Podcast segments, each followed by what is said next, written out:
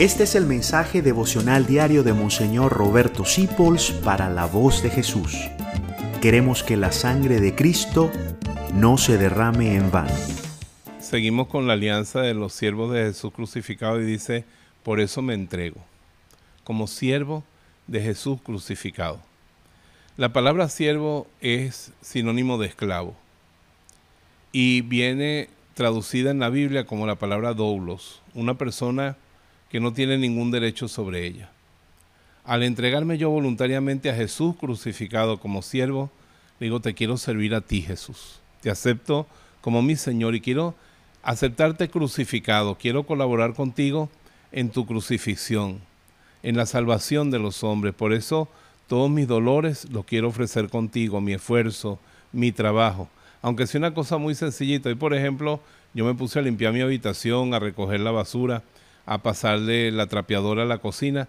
Y mientras hacía eso decía, Jesús, te lo ofrezco, lo hago por ti.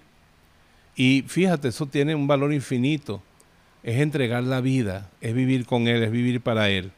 Y realmente San Pablo ya lo vivía, él decía, ya comamos, ya veamos, bebamos, hagámoslo todo en el nombre de nuestro Señor Jesucristo, para la gloria de nuestro Señor Jesucristo.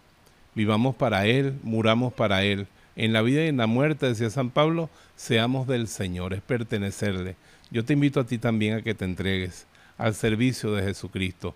No hay mejor rey ni quien pague mejor, porque uno le sirve a Él y Él no le paga, le regala su misma vida, su mismo trono, porque como dice San Pablo también, si sufrimos con Él, reinaremos con Él. Él nos ama inmensamente y nos ofrece la oportunidad de pertenecerle. Acéptalo y aunque seas muy débil, aunque seas muy poquita cosa, entrégate. El otro día yo decía, yo quisiera hacer por lo menos una chiripita, una cucarachita de la casa de la Sagrada Familia para ser de Jesús, aunque sea lo más ínfimo, ser de Dios. Dios te bendiga. Gracias por dejarnos acompañarte. Descubre más acerca de la voz de Jesús visitando www.lavozdejesús.org.be Dios te bendiga rica y abundantemente.